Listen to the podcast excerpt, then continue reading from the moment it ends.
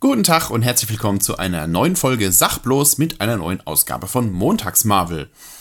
Heute geht es um Black Panther, ein Film, der in der äh, Filmlandschaft einen ziemlich großen Eindruck hinterlassen hat, weil der war ja gerade bei den Oscar-Verleihungen zu dieser Zeit ähm, ziemlich stark vertreten. Er wurde ausgezeichnet für die beste Filmmusik, für das beste Kostümdesign, fürs beste Szenenbild und war nominiert für bester Tonschnitt, bester Ton und sogar nominiert als bester Film. Ja, das fällt vor allem deshalb auf, weil die meisten anderen Marvel-Filme ja in der Hinsicht so, so gar nicht zu Wort kommen. Also, die, ich, ich wüsste jetzt spontan nicht, ob, ob irgendeiner der anderen Marvel-Filme irgendeine, irgendeine Erwähnung fand, was die Oscars angeht. Aber Black, äh, Black Panther hat da ganz schön abgeräumt. Und ob das berechtigt ist, aus meiner Sicht, äh, sehen wir gleich. Regie geführt hat Ryan Kugler. Der hat sich vor allem hervorgetan mit seiner Regie für Creed, diesen, dieses, äh, ja, sag mal, Rocky Spin-off. Und die Musik stammt von Ludwig Göransson und von Kendrick Lamar. Kendrick Lamar ist ja Rapper, soweit ich weiß, ein Songwriter. Und äh, Ludwig Göransson ist ein äh, sehr experimenteller Filmmusikkomponist, der nicht zuletzt auch die Musik für Creed gemacht hat und zuletzt die Musik zu The Mandalorian beigesteuert hat und als jüngstes Werk die Musik zu Tenet. Und der schafft es immer ganz gut, über seine Musik ein ziemlich cooles Worldbuilding zu erschaffen, indem er halt sehr viele musikalische Einflüsse aus der Welt, in der das spielt, irgendwie mit einfließen lässt. Und gerade bei Black Panther merkt man eben, dass er da sehr, sehr viele so ja, afrikanische Einflüsse eben mit in den Soundtrack fließen lässt. Hier sehr viele Trommeln und so weiter und so fort. Also der, ähm, was die Musik angeht, Black Panther ist schon mal sehr, ähm, zumindest mal sehr herausstechend von den, von den meisten anderen Marvel-Soundtracks, weil er eben ähm, ja durch diesen durch diesen afrikanischen Einschlag einen sehr, sehr hohen Wiedererkennungswert hat. Worum geht's? Wir beginnen mit einer Rückblende. In Oakland, Kalifornien bekommt ein junger Mann namens Jobu, ich hoffe, ich kriege die ganzen Namen richtig zusammen, es tut mir leid, äh, Jobu ähm, Besuch von seinem großen Bruder T'Chaka, seines Zeichens König von Wakanda und Black Panther. Und nach einem bisschen Smalltalk äh, wird er direkt mit der Frage konfrontiert, ob es denn wahr ist, dass er für Waffendeals verantwortlich ist und äh, quasi Waffen aus Wakanda in die USA geschmuggelt hat. Das stellt sich als wahr heraus und sein bester Kumpel Suri stellt sich ebenfalls als wakandanischer Spion heraus, der ihn die ganze Zeit so ein bisschen auf die Finger geschaut hat. Und nachdem seine Schuld quasi nun erwiesen ist, wird er von T'Chaka, seinem größeren Bruder, getötet. Schnitt in die Gegenwart. Wakanda ist ein Staat in Afrika, ein fiktiver Staat in Afrika, den wir schon mal in Age of Ultron kurz sehen durften. Allerdings sahen wir dort nur die Oberfläche, nämlich das, was die Wakandanier oder Wakandaner, weiß ich genau, sehen äh, wollen, dass die Bevölkerung zu sehen kriegt, nämlich ein durchschnittliches dritte Weltland irgendwo in Afrika. Das ist allerdings nur eine Illusion, denn dahinter verbirgt sich ein hochtechnisiertes Land, das sich mit einer Art Tarnkuppel ähm, vor den Blicken der Außenwelt schützt. Dieses hohe Maß an Technisierung äh, verdankt Wakanda einem Meteoriteneinschlag vor etlichen hundert Jahren, der dazu geführt hat, dass eine große Menge an Vibranium äh, in Wakanda quasi zu finden ist und abgebaut werden kann. Und aufgrund dieses besonderen äh, Metalls, das eben sonst nirgendwo auf der Erde vorkommt, hat es Wakanda eben zu einem technischen Level geschafft, das sonst nirgendwo auf der Erde vorkommt, weil Vibranium eben ganz besondere Eigenschaften hat. Es ist nicht nur furchtbar hart und widerstandsfähig, es hat auch äh, andere Leitfähigkeiten, blablabla. Also es lassen sich wohl ganz abgefahrene Techniken mit diesem neuen Metall verwirklichen. Und die wakandanische Regierung ähm, ist aber der Meinung, dass diese Technologie nicht in die Hände der restlichen Bevölkerung der Welt fallen darf, ähm, weil sie eben nicht wollen, dass diese Technik in falsche Hände gerät.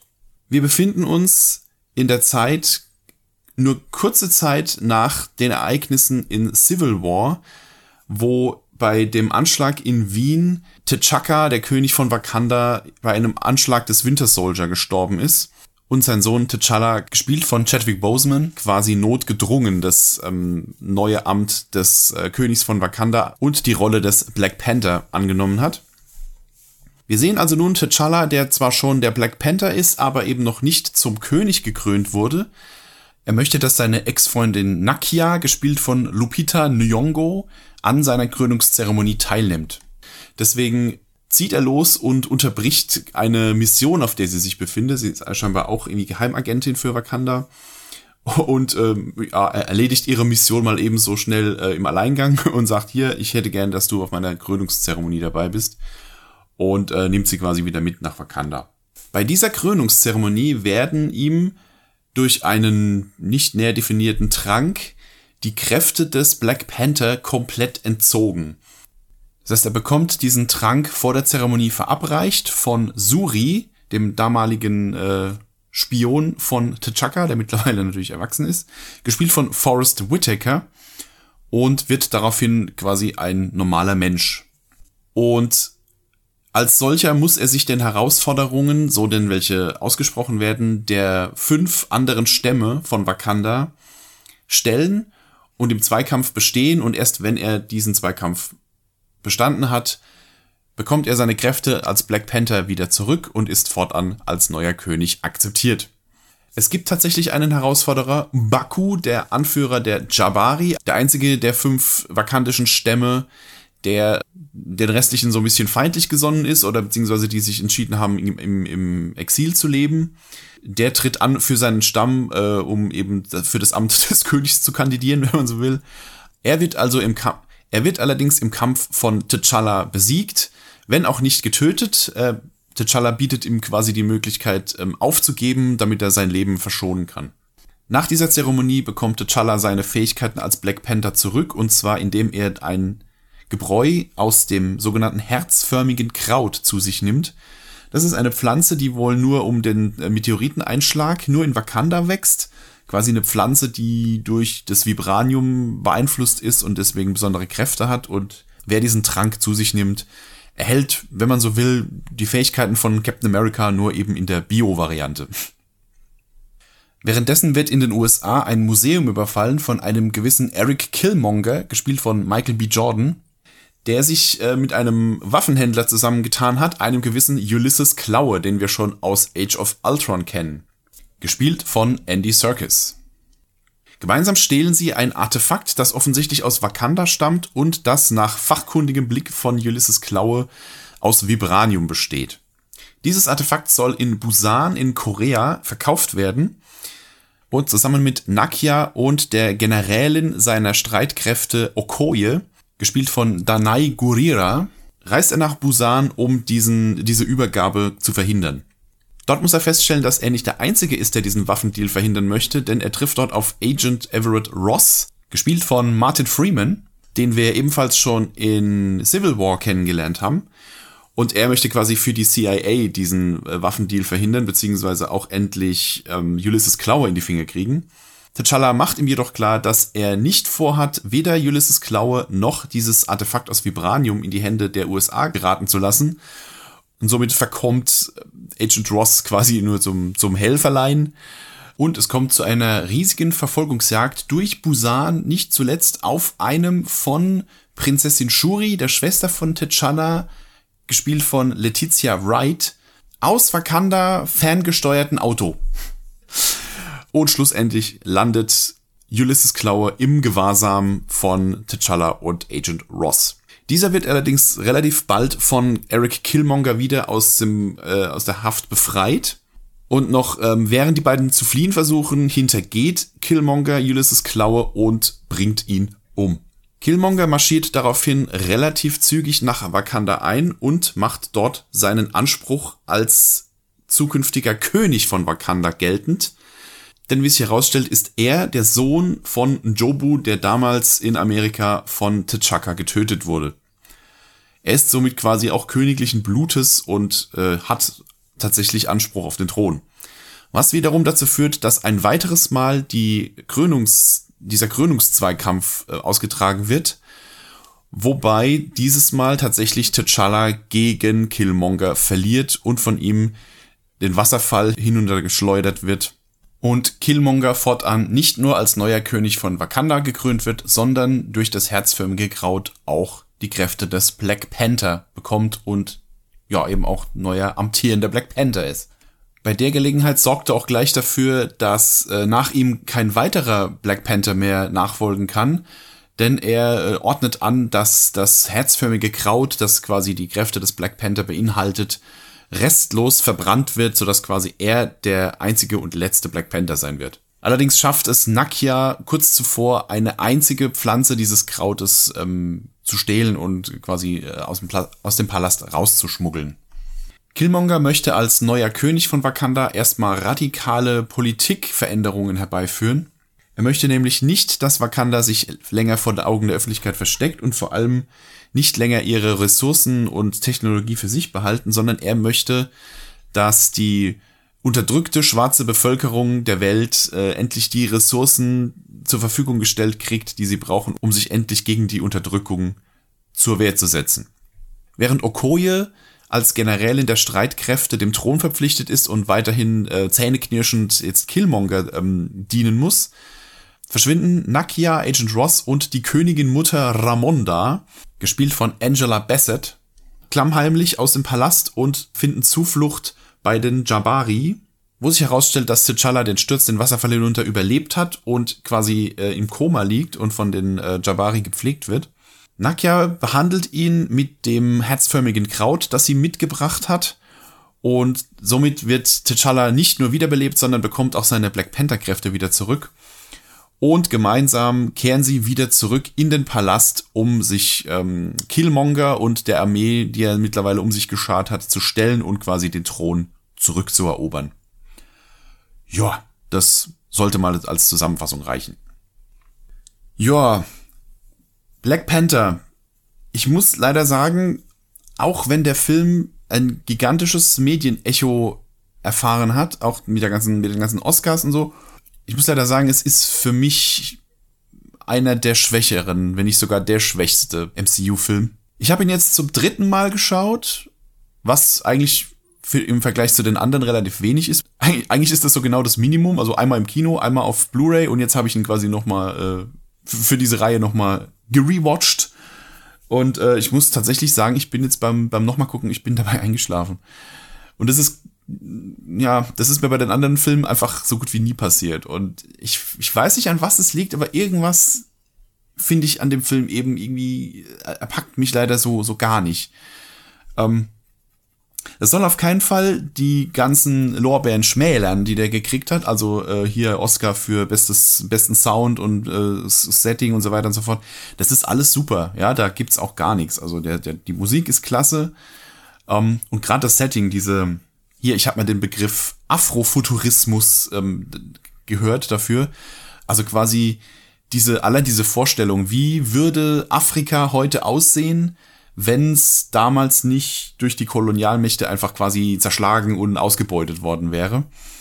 Äh, plus X, also quasi plus dieses Vibranium, also quasi was wäre, wenn Afrika eben ein, ein hochtechnisiertes Land wäre und quasi die Möglichkeit gehabt hätte, sich voll zu entfalten und so weiter und so fort und wie das dann da aussähe. Und also das ist schon ganz geil. Also die, die, die Machart, wie sie Wakanda dargestellt haben, so diese Mischung aus Science Fiction und traditionell afrikanischer Folklore, das ist schon, ist schon cool gemacht. Also gerade so das, das, das Wakanda-Setting ist wirklich nicht schlecht. Auch wenn ich so ein paar Sachen so ein bisschen gimmickhaft finde. Also sowas wie Soldaten mit in traditionellen Gewändern eingewebte Schutzschilde oder hier von Shuri diese, diese ja, diese Perlen, die sie da hat, die auch irgendwie alles Mögliche können, wenn man nur drauf drückt und so weiter, wo ich mich mehr frage, welchen, woher weiß sie, auf welchen sie da drücken muss und ist egal, aber es ist so diese, diese Mischung aus Science Fiction und, und, und traditionell, auch die, auch die traditionelle Kleidung und so weiter und so fort. Finde ich eigentlich gar nicht schlecht. Das ist schon, ist, ist vor allem mal ein ganz anderes Setting. Also, ne, allein dafür, der Film unterscheidet sich allein dafür schon sehr, sehr von den ganzen anderen Marvel-Filmen. Insofern dafür auf jeden Fall, kann man dafür durchaus mal ein Lob aussprechen. Ich hatte allerdings, und das ist auch nicht zuletzt diesem Afrika-Setting geschuldet, hatte ich echt so ein bisschen König der Löwen-Vibes. Ja, also zum einen halt diese vielen Landschaftsaufnahmen von afrikanischer Steppe und so weiter und so fort. Aber gerade diese, diese Szene, wenn äh, T'Challa dann ähm, zum, wieder zum Black Panther wird und dann in diesem, während dieser Zeremonie diese Vision hat von seinem Vater, ne, die Vision des verstorbenen Vaters, der ihm nochmal ein paar Weisheiten mit auf den Weg gibt, auf seinen Weg als neuer König und so weiter und so fort. Es hat schon, hat schon ein bisschen was von König der Löwen. Was jetzt auch nichts Schlimmes ist. Man kann von schlimmeren Quellen klauen als vom König der Löwen. Insofern, ja, passt schon. Was ich gleich zu Beginn furchtbar doof fand irgendwie, ist dieses Erklärbär-Intro. Also, ne, der Film startet und man kriegt direkt so ein, ja, so ein Offsprecher erklärt erstmal so die Hintergrundgeschichte von Wakanda und was da alles passiert ist. Sowas finde ich halt immer so ein bisschen doof. Ich meine, es sah cool aus mit diesem, dieser, dieser Stauboptik so und ich meine, das ist jetzt nicht so plump wie zum Beispiel bei Star Wars, wo halt einfach nur so ein Text durchläuft und so. Aber es ist halt immer so ein bisschen arm, wenn, wenn so eine Hintergrundgeschichte nicht durch Dialog im Film erklärt werden kann, sondern so einfach nur so einen blöden Erklärtext am Anfang kommt. Das ist immer so ein bisschen, nee, nicht so cool. Dann, ähm, um mal, ich versuche mal so ein bisschen abzuwechseln. Wir haben wieder was Nettes. Ich fand das, äh, ich fand cool, dass Ulysses Klaue wieder dabei ist. Den fand ich als Bösewicht äh, in Age of Ultron furchtbar unterrepräsentiert. Insofern fand ich es schön, dass er jetzt hier wieder auftaucht, ähm, weil ich den halt einfach mag. Er ist halt einfach so ein typischer Gangster-Boss irgendwie, so ein fieser, dreckiger Mistsack, äh, der jetzt halt noch einen noch einen Cyberarm mit einer Armkanone drin hat, seit er seit Ultron ihm den Arm abgehackt hat. Aber eigentlich mag ich den als Bösewicht eigentlich ganz gern. Umso schaderer finde ich es eigentlich, dass er ihn, dass er in dem Film jetzt halt direkt wieder relativ unzeremoniell von einem anderen Bösewicht gekillt wird. Hm. Also Ulysses Klaue hätte es durchaus verdient, auch mal als, als Hauptbösewicht für einen, für einen Film benutzt zu werden. Insofern schade, dass er jetzt schon wieder weg ist. Was mich auch so ein bisschen öde finde, ist, dass dieser Kampf am Wasserfall zweimal vorkommt in dem Film. Ich meine, beim ersten Mal ist der ganz beeindruckend so, aber er wird halt, diese Szene gibt's halt einfach zweimal im Film, nur dass halt T'Challa ähm, jeweils gegen den anderen Kontrahenten antreten muss. Äh, ich finde, es fühlt sich so ein bisschen gestreckt an dadurch, dass halt eben diese, diese Szene, die relativ pompös aufgebaut wird, dass die einfach zweimal vorkommt. Und ja, hätte man vielleicht diesen, vielleicht hätte man diese Herausforderung von Killmonger einfach irgendwie anders inszenieren müssen, dass es zumindest mal ein anderes Setting ist oder so. Fand ich ein bisschen komisch. Ganz cool wiederum finde ich die Beziehung zwischen T'Challa, Nakia, seiner Schwester Shuri und Okoye. Diese vier haben so eine ganz nette, ganz nette Beziehung zueinander, vor allem wenn man so erfährt, dass die nach außen hin furchtbar grummelig wirkende Okoye eigentlich sehr, sehr humorvoller Charakter ist und immer wenn die so ein bisschen aus sich rausgeht, ist es immer ganz nett. Und auch dieses Hin- und Her-Gefrotzel zwischen T'Challa und seiner Schwester, das ist irgendwie, also was so die Charaktere angeht, ist das eigentlich ganz cool.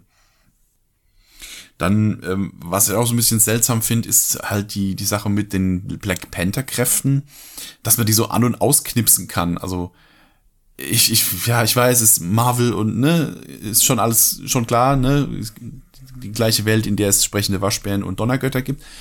Aber das ist ein normaler Mensch, der nimmt dieses Kraut zu sich und quasi dann wird sein Körper, ja, irgendwie mutiert er ja und wird dann einfach mega stark. Also er kriegt ja da quasi auch dieses, es ist ja quasi das Superhelden-Serum, was er da kriegt, äh, das Supersoldaten-Serum, was er da kriegt. Nur halt in, in Bio. ähm, also er verändert sich ja irgendwie körperlich dafür, dass er dann so schnell und so stark wird. Und dann genauso lässt sich das dann aber mit diesem anderen Trank, der dann kriegt, wieder ausschalten, so dass er wieder ganz normal wird. Und genauso lässt es sich dann auch wieder anschalten, wenn er dieses Kraut wieder zu sich nimmt. Also es ist so ein bisschen, keine Ahnung, fühlt sich wie komisch an, dass der halt das einfach so an- und ausknipsen kann, wie so ein, wie so ein Lichtschalter. Ja, apropos Black Panther Kräfte, der neue Anzug ist halt auch so ein Ding. Das, ja, das ist, vielleicht ist auch das, was ich bin kein Fan von der Figur Black Panther. Das ist so, ähm, ja, es ist halt Mann im Katzenanzug. Das ist generell schon mal so ein bisschen, ja, hm, geht so. Aber abgesehen davon, ich meine, in Civil War äh, kriegt man davon nicht so viel mit. Man weiß nur, sein Anzug ist irgendwie gepanzert und äh, hat diese Krallen und halt ist irgendwie stark und schnell. Aber irgendwie, jetzt wird ja noch etabliert, dass der neue Anzug noch diese, hm, diese, also dass er kinetische Energie speichern kann. Also quasi jeder Treffer, den er einsteckt, wird quasi für einen Konterangriff noch gespeichert. Also irgendwie ist er ja er ist ja unbesiegbar, wenn man so will, solange er diesen Anzug anhat. Also er hat den unzerstörbaren Anzug aus Vibranium äh, und, und kann noch hier Druckwellen machen, indem er diese kinetische Energie sammelt und so weiter und so fort. Also er ist einfach fast schon überpowered. Ähm, weil, er, weil man kann ihm halt einfach nix. Ja, er ist, er ist unzerstörbar mit dem Anzug und ja, dass der neue Anzug jetzt hier auch hier nanotech-mäßig in dem in der Halskette drin ist, ähm, da komme ich noch zu, wenn es dann mal um den Iron Man Anzug geht im nächsten Film. Ähm, ich finde dieses Nanotech Zeugs halt irgendwie so ein bisschen, ja, okay, jetzt hat er halt den Anzug, der sich quasi so wie so Flüssigkeit an ihn dran macht, auf, auf Zuruf. Okay, ist ein bisschen, jo, ist, ist halt, ja, Nanotech, damit kann man alles erklären.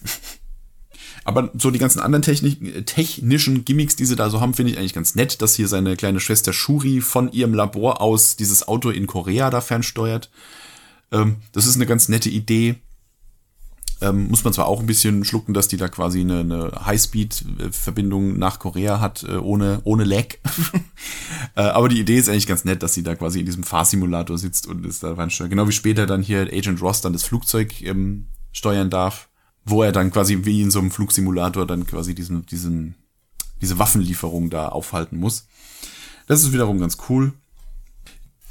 Der Bösewicht Killmonger, gespielt von Michael B. Jordan, den finde ich ja, auch irgendwie so ein bisschen langweilig, was eigentlich schade ist, weil eigentlich ist er mal wieder einer der nachvollziehbareren Marvel-Bösewichte, weil er eben relativ nachvollziehbares Ziel auch verfolgt, nämlich diese ähm, die sind immer mit hier, von wegen die schwarze Bevölkerung der Welt hat äh, jahrhundertelang nur gelitten und konnte sich eben aufgrund von mangelnden Ressourcen nie wirklich dagegen wehren und er sorgt jetzt, äh, möchte dafür sorgen, dass äh, seine schwarzen Brüder und Schwestern auf der Welt endlich äh, Mittel und Wege zur Verfügung haben, um sich mal endlich gegen die Unterdrücker zu wehren. Das ist eigentlich ein nachvollziehbarer, ähm, eine nachvollziehbare Motivation des Bösewichtes.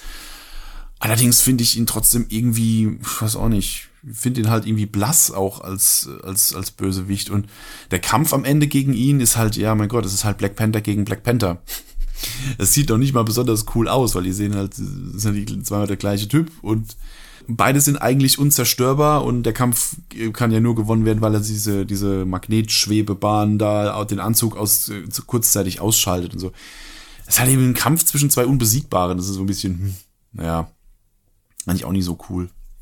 Ja, unterm Strich, äh, es, es tut mir wirklich leid. Ich, ich gönne dem Film die Aufmerksamkeit, die er gekriegt hat. Gerade weil es halt ein Film war, der fast nur mit schwarzen äh, Darstellern besetzt ist. Das ist ja tatsächlich was, was e, tatsächlich eher selten vorkommt. Insofern gönne ich dem Film auch die, die Aufmerksamkeit und dass jetzt da, ähm, dadurch auch so ein bisschen mehr, ähm, mehr Filme in dieser Richtung kamen, wo dann auch wirklich viel ähm, schwarze Darsteller besetzt wurden und so. Insofern, was das angeht, äh, gönne ich dem Film jede Aufmerksamkeit, die er gekriegt hat aber in den Reihen der Marvel äh, bzw. der MCU-Filme und was so die Superhelden angeht, ist Black Panther der Film und Black Panther der Superheld bei mir leider eher so ein bisschen weiter unten angesiedelt. Das, ähm, ja, ist halt leider so.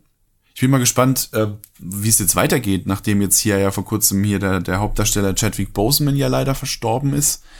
Ähm, ist jetzt mal, bin ich jetzt mal gespannt, wie es jetzt weitergeht. Es war ja in Black Panther 2 zumindest schon mal angekündigt. Sie haben zwar noch nichts dazu gedreht, logischerweise, aber der war ja fest eingeplant. Jetzt bin ich mal gespannt, was sie damit machen, ob sie jetzt den, ob sie ihn jetzt, ob sie T'Challa quasi umbesetzen, was ich ehrlich gesagt nicht glaube, weil äh, Filmstudios bei sowas gerne mal aus ähm, quasi zu Ehren des verstorbenen Schauspielers dann einfach nicht einfach blöd umbesetzen, sondern versuchen das irgendwie umzuschreiben. Ich gehe davon aus, dass vielleicht ein anderer Black Panther dann nachrückt und dass er quasi nur offscreen stirbt, ähm, weil im, im, in der in der Story ist es ja schon verankert, dass, dass es verschiedene Black Panther geben kann, je nachdem, wer halt gerade auf dem Thron von Wakanda sitzt. Ja, aber insofern bin ich mal gespannt, wie das da weitergeht. Ja, es gibt eine Post-Credit-Scene.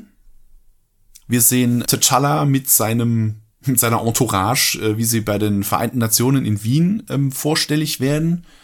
Und er spricht erstmal als hier als Abgesandter von, äh, von Wakanda für sein Land und er verkündet großartig, dass äh, Wakanda ab sofort sich nicht mehr verstecken möchte und seine Ressourcen der Welt zur Verfügung stellt. Und da wird er so ein bisschen von den anderen äh, äh, Vertretern der Nationen hier ein bisschen belächelt, von wegen, was kann denn hier ein dritter im Groß der Welt zur Verfügung stellen, wo er dann quasi nur grinst und dann wird weggeschnitten.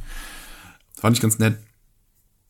Und in der zweiten Post-Credit-Scene sehen wir, dass äh, Bucky, der Winter Soldier, in Wakanda Zuflucht gesucht hat. Und ähm, offensichtlich wurde er durch die fortschrittliche Technik von Wakanda äh, geheilt. Er ist quasi nicht mehr gebrainwashed, er ist quasi nicht mehr unter Kontrolle von Hydra und kann endlich als eigene Person agieren und ähm, ja, wird jetzt so ein bisschen auf den neuesten Stand gebracht. Alrighty, das war's mit Black Panther. Wie gesagt, jetzt bei mir nicht so ganz weit oben angesiedelt. Ganz anders als der nächste Film bei Montags Marvel, der nächste Woche kommt, nämlich Avengers Infinity War. Es geht tatsächlich stark aufs Ende zu und äh, nächste Woche dann dieser Riesenklopper. Freut euch drauf. Wenn es euch gefallen hat, drückt gerne sämtliche Knöpfchen, die das zum Ausdruck bringen. Auf Kofi und Patreon steht die Kaffeekasse. Wenn ihr möchtet, schmeißt gerne etwas hinein. Das würde mich sehr freuen. Und äh, wenn ihr ein bisschen quatschen wollt, ähm, besucht mich auf Discord. In der Videobeschreibung ist der Link dazu. Ich wünsche euch einen wunderschönen Abend, Mittag, Morgen, wann auch immer ihr euch das angehört habt. Und wir hören uns in der nächsten Folge spätestens am Montag zum Montagsmarvel. Bis dann dann.